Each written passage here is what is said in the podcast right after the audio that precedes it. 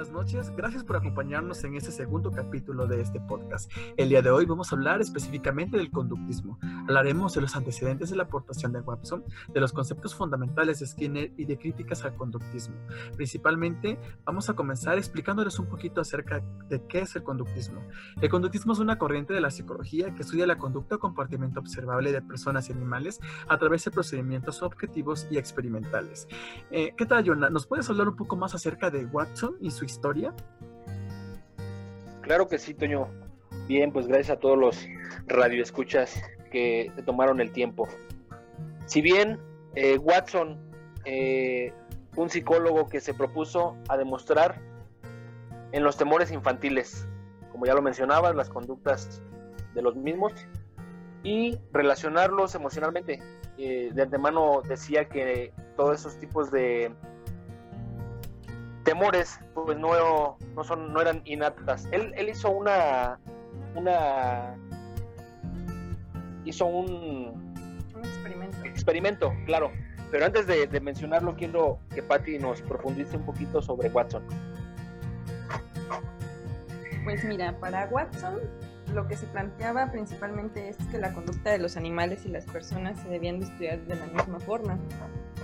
Eh, para él éramos como cajas negras pues debido a que el interior no es observable. Entonces, pues como ya lo mencionabas, se enfocó en hacer un experimento en el cual pues relacionaba a un bebé con una, una rata, ¿no? En la que llegaba a crearle cierto tipo de fobias y pues demostraba que la conducta humana no solamente es predecible, sino también modificable. Pero tú, compañero Jonathan, ¿nos podrías explicar un poquito más sobre ese experimento de la, con el bebé que, que él realizaba? Claro, Pati. Bien, a este experimento él lo llamó estímulo-respuesta. ¿De qué trató este experimento? Pues prácticamente de que al niño de aproximadamente eh, nueve meses le, mostraron una rata, una ratita. Entonces, pues el estímulo fue incondicional, no hubo ningún tipo, ningún tipo de reacción. Pero posteriormente al mismo niño le mostraron una rata, pero al mismo tiempo generaron un, un sonido muy fuerte, a lo que a él generó, pues, el miedo. Eh, cada que le mostraban posteriormente esto, la rata, pues, eh, el niño generaba o adjuntaba esos el sonido que había escuchado, ajá, exactamente con el miedo que, que, se generaba.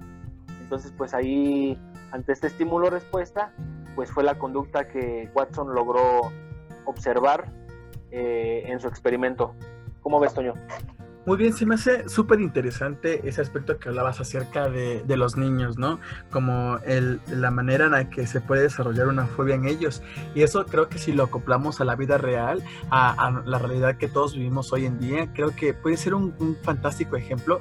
Y más que un ejemplo, puede ser un consejo para quienes nos escuchan, quienes tienen hijos pequeños, ¿no? A veces tendemos a, a crearles o fomentarles miedo sobre, eh, como mencionaba, no sé, como una rata, sobre los animales, que si nos mentalizamos, si nos mentalizan desde pequeños que los perros son malos, eh, va a haber quienes no van a poder desarrollar ese contacto con la naturaleza por ese miedo y esa fobia que los mismos padres desarrollaron desde pequeños, ¿no? Como, no, no te acerques, te va a morder, o, no, porque está sucio. Entonces creo que es un, un, ejemplo bastante bueno en el que podríamos evitar eh, hacer esta, este comportamiento con nuestros hijos, ¿no?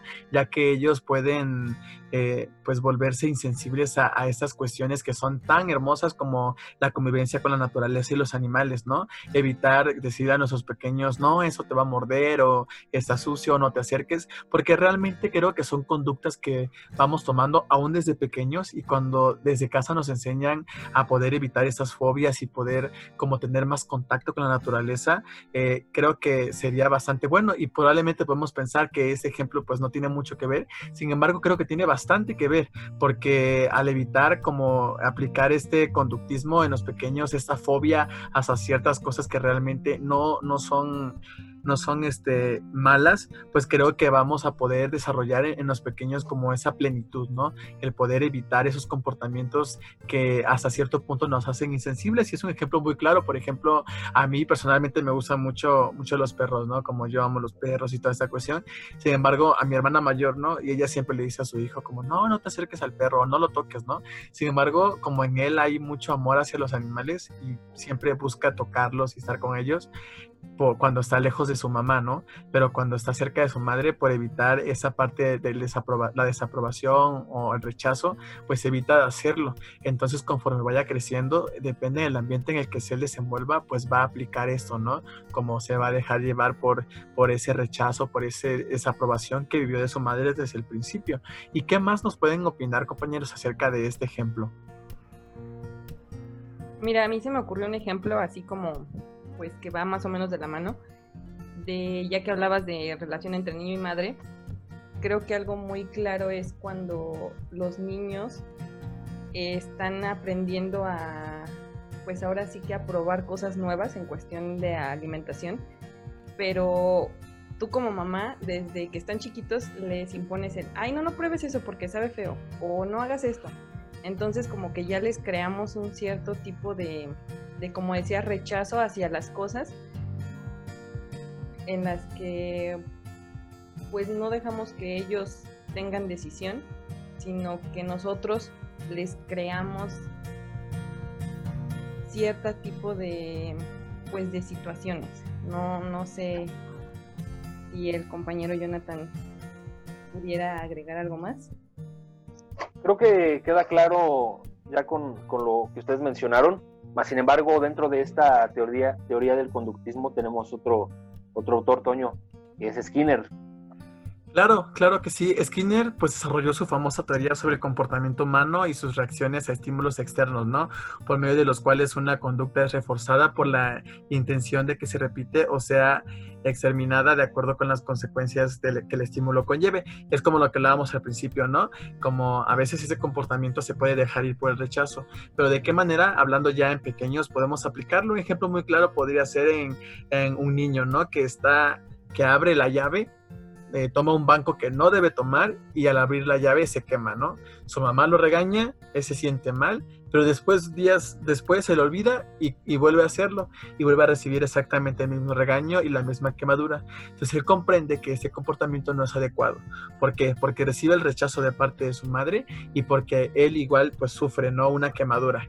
Entonces ese puede ser un, refuerzo para, que, para evitar esa conducta. Hay dos tipos de, refuerzos, el, refuerzo positivo y el refuerzo negativo. El refuerzo positivo es el, los, son los comportamientos que son reforzados positivamente tienden a repetirse, ¿no? Cuando son gratificados con premios o estímulos positivos, ese tipo de estímulo puede modificar el comportamiento o incrementarlo en su forma positiva. El estímulo negativo, pues ayuda a exterminar ciertos comportamientos indeseados en el ser humano, como castigos, amenazas, engaños, regaños, perdón, son algunos de los estímulos negativos que nos ayudan a no repetir pues el comportamiento de esta persona. Eh, el ejemplo es el mismo como les mencionaba acerca de este niño, pero ¿qué ejemplo me podías dar, Jonah? ¿Qué otro ejemplo me podías dar sobre esa situación? Mira, eh, hay un ejemplo muy conocido que realizó eh, Burros Skinner, que fue con una ratita. Él la metió en una caja y puso una palanca. Entonces, ¿de qué forma recibía él la comida? Hasta que tocaba la palanca. ¿Estás de acuerdo, Pati? Sí, claro que sí. Eh, pues ahora sí que básicamente motivaban a, al animalito a que aprendiera a buscar una manera de encontrar comida, de satisfacer una necesidad en la cual se basaba, pues ahora sí que experimentando para obtener lo que, pues, lo que él deseaba, ¿no? Claro, ¿estás de acuerdo que, eso genera pues desarrollar nuevas conductas? El saber que tal vez de principio la ratita jamás imaginaba que al tocar esa, esa palanca pues iba a obtener el resultado que, que, en este caso pues iba a ser positivo porque iba a obtener su, su comida, Toño.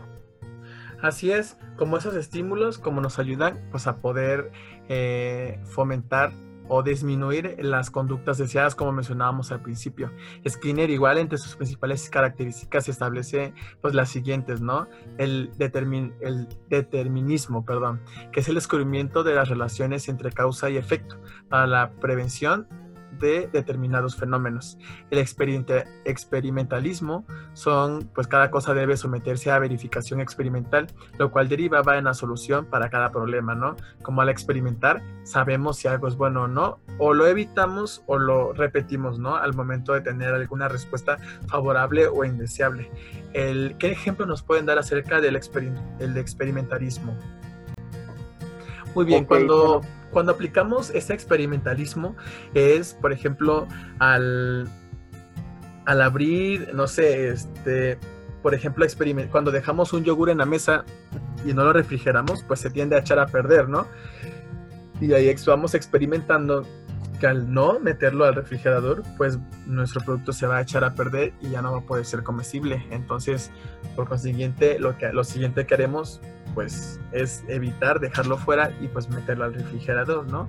El siguiente punto es el parsi, perdón, parsimonia. Eh, la clasificación según Skinner es el condicionalismo operante y el análisis experimental de la conducta. Skinner intenta clasificar la relación entre paradigma de, diferentes este, autores, sin embargo, pues ya eso es algo que podemos ver en otro tema. Ahora bien, ¿Qué es lo que ustedes opinan acerca de las críticas al conductualismo? Oye, Toño, antes de pasar a ese punto, ¿estás de acuerdo que también mencionaban eh, que los premios eh, no tienen que ser constantes? Porque se garantiza el reforzamiento a largo plazo. Es, o sea, es decir, que a veces se dan, a veces no. Exacto, y es una manera muy inteligente para poder hacerlo, ¿no? Porque ya como mencionabas, si el individuo detecta que al hacer cierta conducta o evitarla recibe un premio, pues siempre lo va a hacer o, o, su, la manera, digamos, más vulgarmente de manipular a ese individuo, pues va a ser aún más compleja si hacemos patrones ¿no? de, de, premios y vamos haciendo un patrón, pues el individuo al final se va a dar cuenta de eso y pues no va a ser tan favorable para eh, aplicar ese experimento en ellos. Claro que sí. Entonces, pues es una de las cosas que, que Skinner también, o el conductismo, eh, exponía en, en los experimentos, ¿no? Entonces, pues algunas de las críticas que podemos observar a esta teoría, pues que solamente se ocupa de la conducta observable, pero ignora, eh, omite lo menos observable, como lo son las emociones, los pensamientos, recuerdos, alguna motivación que, podamos tener, ¿no? Así es. ¿Tienes algún comentario acerca de, este punto, Patti?